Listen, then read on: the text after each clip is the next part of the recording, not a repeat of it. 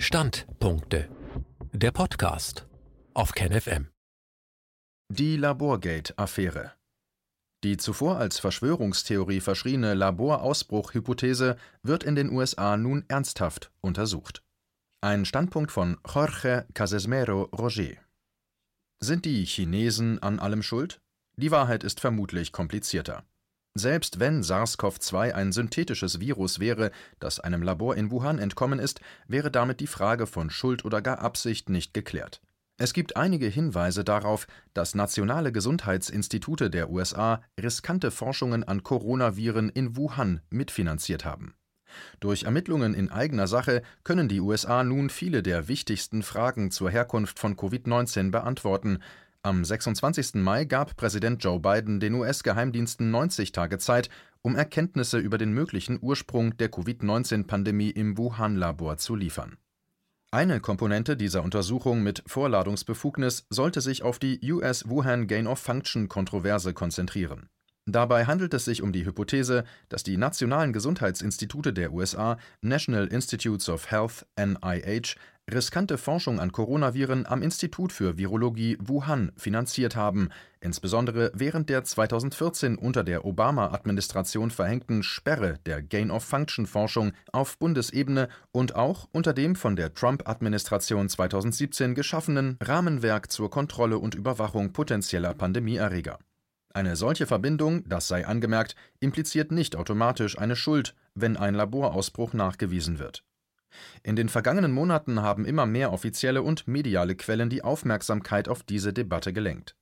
Am 15. Januar 2021 wurde dies in einem umstrittenen Datenblatt des US-Außenministeriums unter Punkt 3.3 erwähnt, das von der letzten Administration veröffentlicht wurde Seitdem haben mindestens drei verschiedene Vertreter des Kongresses das Thema in Briefen an den Hauptstellvertreter des Generalinspektors US-Gesundheitsministerium, den Direktor der NIH und den Präsidenten der EcoHealth Alliance angesprochen. Obwohl es einige Antworten auf eine Reihe von Fragen gab, reichte das nicht aus, um die Debatte zu beenden der erste von drei offenen Briefen von 26 Wissenschaftlern aus aller Welt, der am 4. März veröffentlicht wurde, trug den Titel Call for a Full and Unrestricted International Forensic Investigation into the Origins of COVID-19 Aufruf zu einer vollständigen und uneingeschränkten internationalen forensischen Untersuchung der Ursprünge von Covid-19. Diese Wissenschaftler forderten vollständige Transparenz mit Zitat vollem oder signifikantem Zugang zu allen Standorten, Aufzeichnungen, Proben und Personal von Interesse und allen Laboren und Institutionen, chinesisch oder international, von denen bekannt ist, dass sie an Coronaviren gearbeitet haben oder Einrichtungen bzw. Ausrüstung mit Gruppen geteilt haben, die an Coronaviren gearbeitet haben. Zitat Ende. Einer der Unterzeichner dieses offenen Briefs, der Biosicherheitsexperte, Molekularbiologe und Laborleiter Dr. Richard E. Bright von der Rutgers University, twitterte über die jüngste Ankündigung von Präsident Biden, Zitat, in den nächsten 90 Tagen sollte diese Ermittlung alle Informationen über das Institut für Virologie Wuhan untersuchen, die sich im Besitz von NIH, USAID, DoD, DHS und NSF befinden. Die Liste umfasst auch die Non-Profit-Organisation Ike Health Alliance, die US-Gelder an das Wuhan-Labor leitete. Zitat Ende. Später fügte er hinzu: Zitat Viele Ermittlungsstränge sind in den USA verfügbar und wären für eine Untersuchung des Kongresses mit Vorladebefugnis zugänglich. At EcoHealth, at Förderorganisationen USAID, DTRA, DARPA, DHS und NIH. Bei Verlagen Springer, Nature und Lancet. Keine Kooperation Chinas ist nötig. Zitat Ende. Diese vollständige und uneingeschränkte nationale forensische Untersuchung sollte sofort durchgeführt werden, um der Welt die gleiche Transparenz zu zeigen, die US-Außenminister Anthony Blinken von Chinas Regierung fordert. So sagte er am Sonntag, den 6. Juni, in einem auf HBO ausgestrahlten Interview, gefragt nach der Möglichkeit, dass Peking ein Laborleck in Wuhan vertuscht, Zitat Wir müssen dem Geschehen auf den Grund gehen, es gibt eine Rechenschaftspflicht. Aber der wichtigste Aspekt, weshalb wir der Sache auf den Grund gehen müssen, ist der, dass wir nur so die nächste Pandemie verhindern oder zumindest erfolgreicher eindämmen können. Zitat Ende. Eine US-Untersuchung ist umso dringlicher, als die Direktoren der wichtigsten in die Wuhan-Kontroverse verwickelten Behörden, Nationalen Gesundheitsinstitute NIH und Nationales Institut für Allergien und Infektionskrankheiten NIAID, jede Beteiligung ausdrücklich und in aller Form abgestritten haben. In einer Senatsanhörung am 11. Mai erklärte NIH-Direktor Anthony Fauci, Zitat, die NIH haben die Gain-of-Function-Forschung im Institut für Virologie Wuhan noch nie finanziert und tun es auch jetzt nicht. Zitat Ende. Im Nachgang äußerte sich der NIH-Direktor in einer Stellungnahme am 19. Mai: Zitat, Weder die NIH noch das NIAID haben jemals einen Zuschuss zur Unterstützung der Gain-of-Function-Forschung an Coronaviren genehmigt, die deren Übertragbarkeit oder Letalität für den Menschen erhöht hätte. Zitat Ende. Lawrence Tabak, stellvertretender Hauptdirektor der NIH, bestritt in seiner Antwort vom 21. Mai auf die oben erwähnten Briefe an den Kongress ebenfalls jegliche Beteiligung die Diskrepanz zwischen diesen offiziellen Aussagen und den Meinungen einschlägiger Experten sowie der Menge an gegenteiligen Beweisen ist beunruhigend. Als Reaktion auf die Erklärung des NIH-Direktors vom 29. Mai sagte Dr. Ebright in einem Interview: Zitat: Die Aussage des NIH-Direktors ist nachweislich falsch. Der NIH-Direktor ist entweder uninformiert oder falsch informiert oder er versucht bewusst zu täuschen. Ein jedes davon dürfte eine Disqualifikation für die Aufrechterhaltung seiner Position bedeuten. Der NIH-Direktor bestreitet jetzt sogar, dass es sich bei dem im Jahr 2015 in Nature Medicine von der UNC University of North Carolina und dem Wuhan Institute of Virology veröffentlichten Paper um Gain-of-Function-Forschung handelte in diesem wird über die Konstruktion eines neuartigen Chimären-Coronavirus mit einem Spike-Gen aus einem SARS-verwandten Fledermaus-Coronavirus und einem genomischen Grundgerüst aus SARS-CoV berichtet. Ein Paper, das seit sechs Jahren als Inbegriff für die risikoreichste Untergruppe der Gain-of-Function-Forschung gilt. Zitat Ende. Dennoch gibt es eine Debatte über die Definition von Gain-of-Function. Die Molekularbiologin und Postdoktorandin am Broad Institute des Massachusetts Institute of Technology (MIT) und Harvard, Alina Chan, ist eine weitere Unterzeichnerin sowohl des offenen Briefes im Wall Street Journal Le Monde als auch des offenen Briefes Untersuchungen zu den Ursprüngen von Covid-19 im einflussreichen Magazin Science vom 14. Mai. Dazu konstatierte der Biotechnologie-Experte Jamie Metzel: Zitat Alina Chan, die ich sehr respektiere, bringt das definitive Argument, das die Behauptungen von Fauci Collins unterstützt, in diesem wichtigen Twitter-Thread. Zitat Ende. Dieser Thread wurde von Dr. Ebright in einem Abschnitt vom 19. Mai 2021 in Metzels regelmäßig aktualisiertem Beitrag Die Ursprünge von SARS-CoV-2 widerlegt Abgesehen von den fachlichen Details war es vielleicht der Biowaffenexperte Milton Leitenberg von der University of Maryland, der die überzeugendste Schlussfolgerung zog, als er am 28. Mai der Financial Times sagte: Zitat als was auch immer wir diese Arbeit einstufen, sie hätte nicht im Institut für Virologie Wuhan stattfinden dürfen. Zitat Ende. Weitere Beweise, die die Notwendigkeit einer zusätzlichen Prüfung unterstützen, berichtet Sherry Markson von Sky News Australien in The Australian am 28. Mai. Zitat eine Untersuchung von The Weekend Australian hat ebenfalls bestätigt, dass Dr. Fauci, der Direktor des National Institute of Allergy and Infectious Diseases, hochrangige Beamte des Weißen Hauses nicht vor der Aufhebung des Verbots der Gain-of-Function-Forschung im Jahr 2017 informierte Mehrere Beamte der Trump-Administration erklärten gegenüber The Weekend Australian, Dr. Fauci habe die Frage der Wiederaufnahme der Forschungsfinanzierung nicht mit Führungskräften im Weißen Haus angesprochen. The Weekend Australian hat auch bestätigt, dass weder Mike Pompeo, damaliger Direktor der Central Intelligence Agency CIA, noch Matthew Pottinger, Mitglied des Nationalen Sicherheitsrates, informiert wurden. Zitat Ende. Eine nicht namentlich genannte, aber als offiziell angegebene Quelle wird ebenfalls zitiert: Zitat irgendwie wurde es einfach durchgezogen. Ich denke, die Erzählung stimmt, dass Leute wie die Mitarbeiter des Nationalen Sicherheitsrates, der Präsident, der Stabschef des Weißen Hauses darüber im Unklaren waren, dass er die Forschung wieder aufgenommen hatte. Zitat Ende. Dies wirft viele Fragen auf. Wer sind diese verschiedenen Verantwortlichen? Sollten der CIA-Direktor, die Mitarbeiter des Nationalen Sicherheitsrates, der Präsident und/oder der Stabschef des Weißen Hauses informiert werden? Wie war die Vorgehensweise oder gab es überhaupt ein Verfahren? Wer schrieb das Dokument Pause 2014? Wer sollte die Aufsicht führen?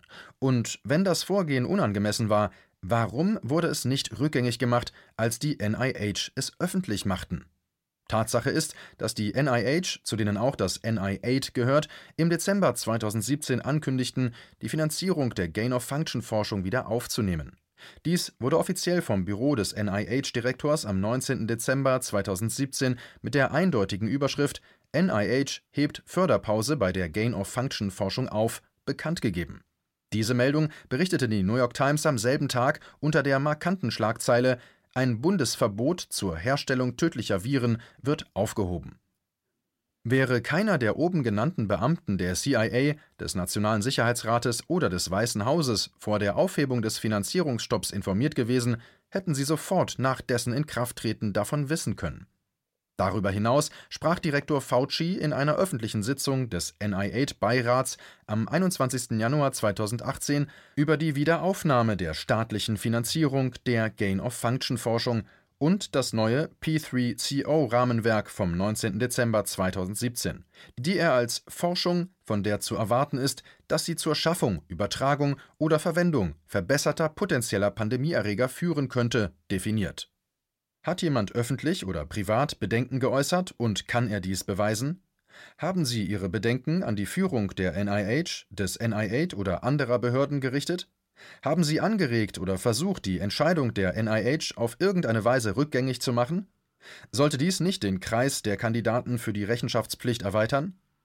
Marxens Quellen untermauern dennoch einige aktuelle Schlussfolgerungen, die Dr. E. Bright in dem oben erwähnten Interview geäußert hat.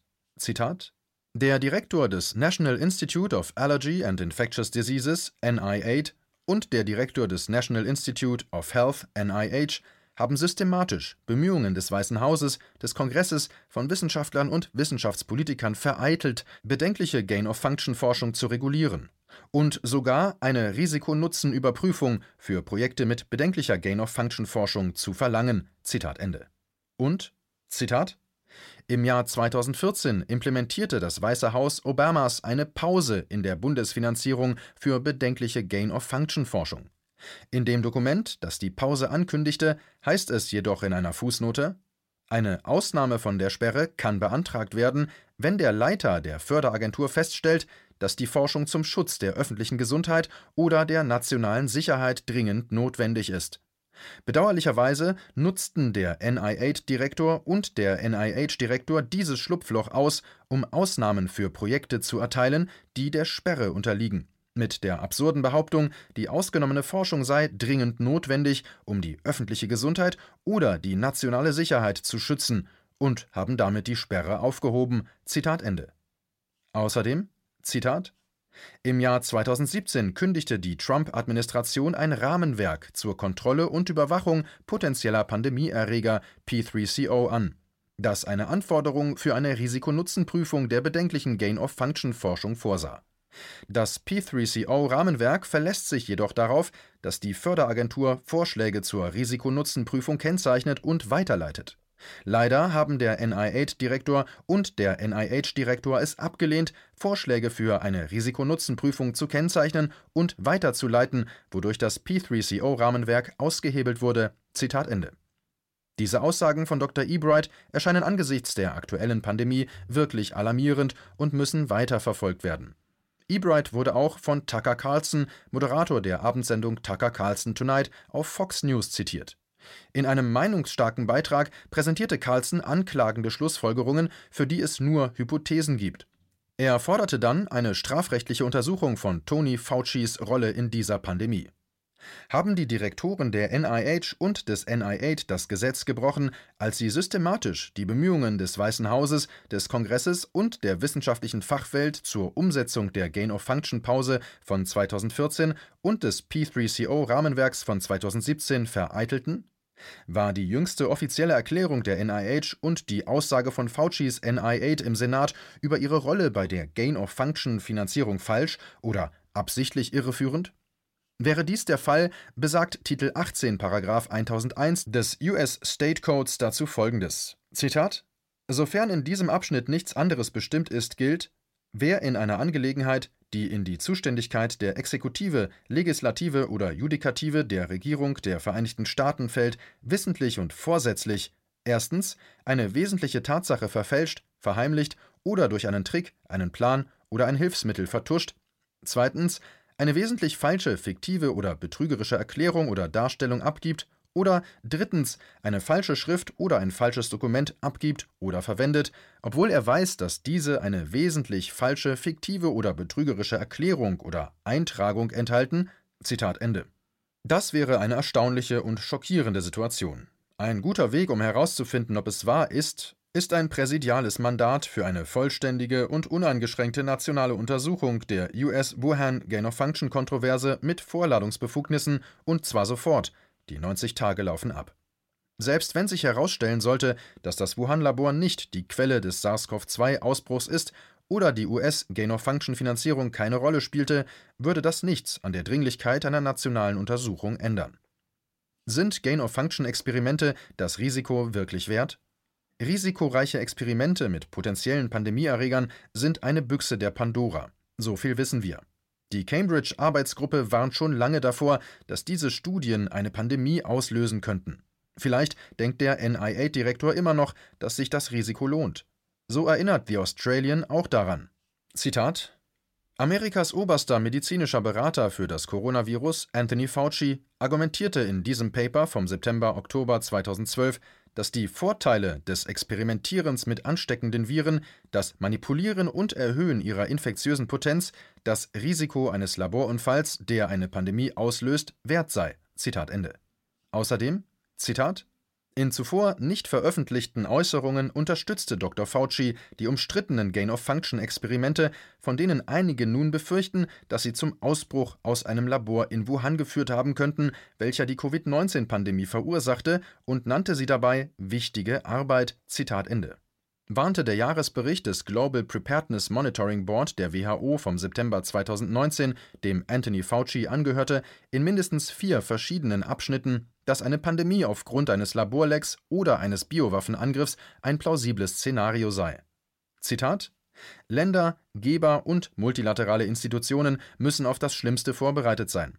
Eine sich schnell ausbreitende Pandemie aufgrund eines tödlichen Erregers der Atemwege, ob natürlich entstanden oder versehentlich bzw. absichtlich freigesetzt, stellt zusätzliche Anforderungen an die Vorsorge. Zitat Ende. Mehr dazu, Zitat, Zusätzlich zu einem größeren Pandemierisiko durch natürliche Krankheitserreger ermöglichen wissenschaftliche Entwicklungen, dass krankheitsverursachende Mikroorganismen in Laboren hergestellt oder neu geschaffen werden können Sollten Länder, terroristische Gruppen oder wissenschaftlich versierte Einzelpersonen biologische Waffen, welche die Eigenschaften eines neuartigen, hochwirksamen Erregers der Atemwege aufweisen, herstellen oder erhalten und dann einsetzen, könnten die Folgen ebenso schwerwiegend sein wie bei einer natürlichen Epidemie bzw. sogar noch gravierender, ebenso wie bei einer versehentlichen Freisetzung von epidemieauslösenden Mikroorganismen. Zitat Ende. Dazu noch einmal Zitat Präventions- und Abwehrsysteme und Fähigkeiten für Krankheitsausbrüche reichen nicht aus, um mit den enormen Auswirkungen der schnellen Ausbreitung und dem Schock für die Gesundheits-, Sozial- und Wirtschaftssysteme einer hochgradig tödlichen Pandemie umzugehen, unabhängig davon, ob diese natürlich, zufällig oder absichtlich ausgelöst wurde. Zitat Ende. Und weiter, Zitat eine sich schnell ausbreitende Pandemie durch einen tödlichen Erreger der Atemwege, ob natürlich entstanden oder versehentlich bzw. absichtlich freigesetzt, stellt zusätzliche Anforderungen an die Notfallvorsorge. Zitat Ende. Dr. Fauci wusste im Voraus, dass eine Pandemie aus einem Labor plausibel ist. Jetzt sagt der ehemalige Chef der US-Arzneimittelbehörde FDA, Scott Gottlieb, dass Fauci die Weltpolitiker im vergangenen Frühjahr über die Möglichkeit informiert hat, dass das Virus aus einem Labor in Wuhan stammt. Laut einem Forbes-Bericht vom 6. Juni sagte Gottlieb am 1. Juni-Sonntag: Zitat mir wurde damals im Frühjahr gesagt, dass Dr. Fauci an einem Treffen führender Vertreter der Weltgesundheitsorganisation in Europa im Rahmen der Weltgesundheitsversammlung teilnahm. Bei diesem Treffen unterrichtete Fauci die führenden Gesundheitsexperten über die Hinweise, die US-Beamte untersuchten, einschließlich der Tatsache, dass dies ein mögliches Laborleck gewesen sein könnte, da dieser Stamm ungewöhnlich aussah. Zitat Ende.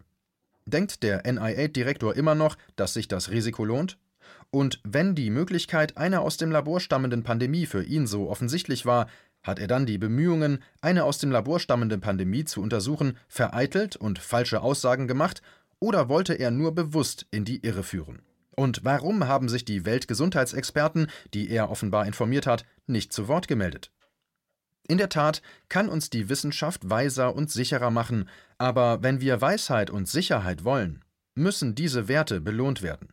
Es handelt sich also nicht nur um eine fachliche Debatte, sie wirft tiefgreifende öffentlich-politische, rechtliche, ethische und kulturelle Fragen auf. Die Welt hat ein Recht darauf, die Wahrheit zu erfahren. Wie Louis Brandeis einmal sagte, ist Sonnenlicht das beste Desinfektionsmittel, insbesondere unter Strafe des Meineids. KenFM ist crowdfinanziert und unabhängig. Leiste deinen Beitrag zu freier Presse und unterstütze unsere Arbeit finanziell. Wenn du zukünftig keine Beiträge verpassen willst, abonniere den KenFM Newsletter und installiere dir die KenFM App für iPhone und Android. Weitere Informationen auf kenfm.de/support. Hallo Community. In diesem Video möchten wir euch das Thema Bitcoin ans Herz legen. Wir werden euch erklären, was Bitcoins sind, wie man damit bezahlen kann und welche Bedeutung diese Währung für KenFM hat. Viele von euch haben sicher schon von Bitcoin gehört oder nutzen es sogar privat. Wie ihr KenFM mit Bitcoins unterstützen könnt und warum das für uns aktuell sehr wichtig ist, verraten wir euch jetzt. Das ist ein Bitcoin. In Wirklichkeit existiert so ein Bitcoin aber gar nicht. Es gibt ihn nur virtuell im Internet als digitale Währung in einem digitalen Konto. Bitcoin ist eine sogenannte Kryptowährung, die bekannteste weltweit. Man kann damit via Computer oder Smartphone einkaufen, spenden oder sich gegenseitig Bitcoins zuschicken. Bitcoins kann man wie Währungen oder Edelmetalle zum aktuellen Wechselkurs kaufen, verkaufen oder von Freunden zugeschickt bekommen. Einzige Voraussetzung, ein E-Wallet, zu Deutsch eine elektronische Geldbörse. Das ist ein Account oder Konto, über das man Bitcoins empfangen oder versenden kann. Wie ihr wisst, nutzen auch wir bei KenFM schon seit ein paar Jahren Bitcoin, damit wir im Notfall auch finanziell unabhängig bleiben können, zum Beispiel von Banken, die uns nicht mehr mögen. Da viele Banken mit unserer Berichterstattung nicht einverstanden sind und nicht im Zusammenhang mit KenFM genannt werden möchten, kam es in den letzten Monaten so weit, dass uns gar keine Bank mehr mag. Weshalb wir leider damit rechnen müssen, vom kompletten IBAN-Zahlungsverkehr ausgeschlossen zu werden. Deshalb der Appell an euch, beschäftigt euch jetzt schon mit der Funktionsweise von Bitcoin, damit ihr uns auch im Notfall trotzdem weiter unterstützen könnt. Alles, was ihr dafür tun müsst, ist, eure bisherige Unterstützung in Euro einfach in Bitcoin an uns zu senden. Dazu legt ihr einfach eine kostenlose E-Wallet an, wandelt einen Betrag eurer Wahl in Bitcoin um und sendet uns diesen an unseren Bitcoin-Account. Den Link findet ihr unter jedem unserer Beiträge sowie unter diesem Video. Alternativ dazu könnt ihr aber auch diesen QR-Code mit eurem Smartphone scannen. Übrigens, eine detaillierte Schritt-für-Schritt-Anleitung haben wir zum Nachlesen für euch schon einmal vorbereitet. Ihr findet sie auf canfm.de/bitcoin. Ob Bitcoin oder Kryptowährungen wirklich die Zukunft des Geldes sind, wissen wir nicht. Aber vielleicht ist das bald unsere einzige Option, so unabhängig wie möglich und vor allem ohne Bankkonto für euch in Zukunft weiterhin freien und unabhängigen Journalismus machen zu können. Wir hoffen sehr auf eure Unterstützung und sagen jetzt schon tausendmal Danke. Euer Team von KenFM.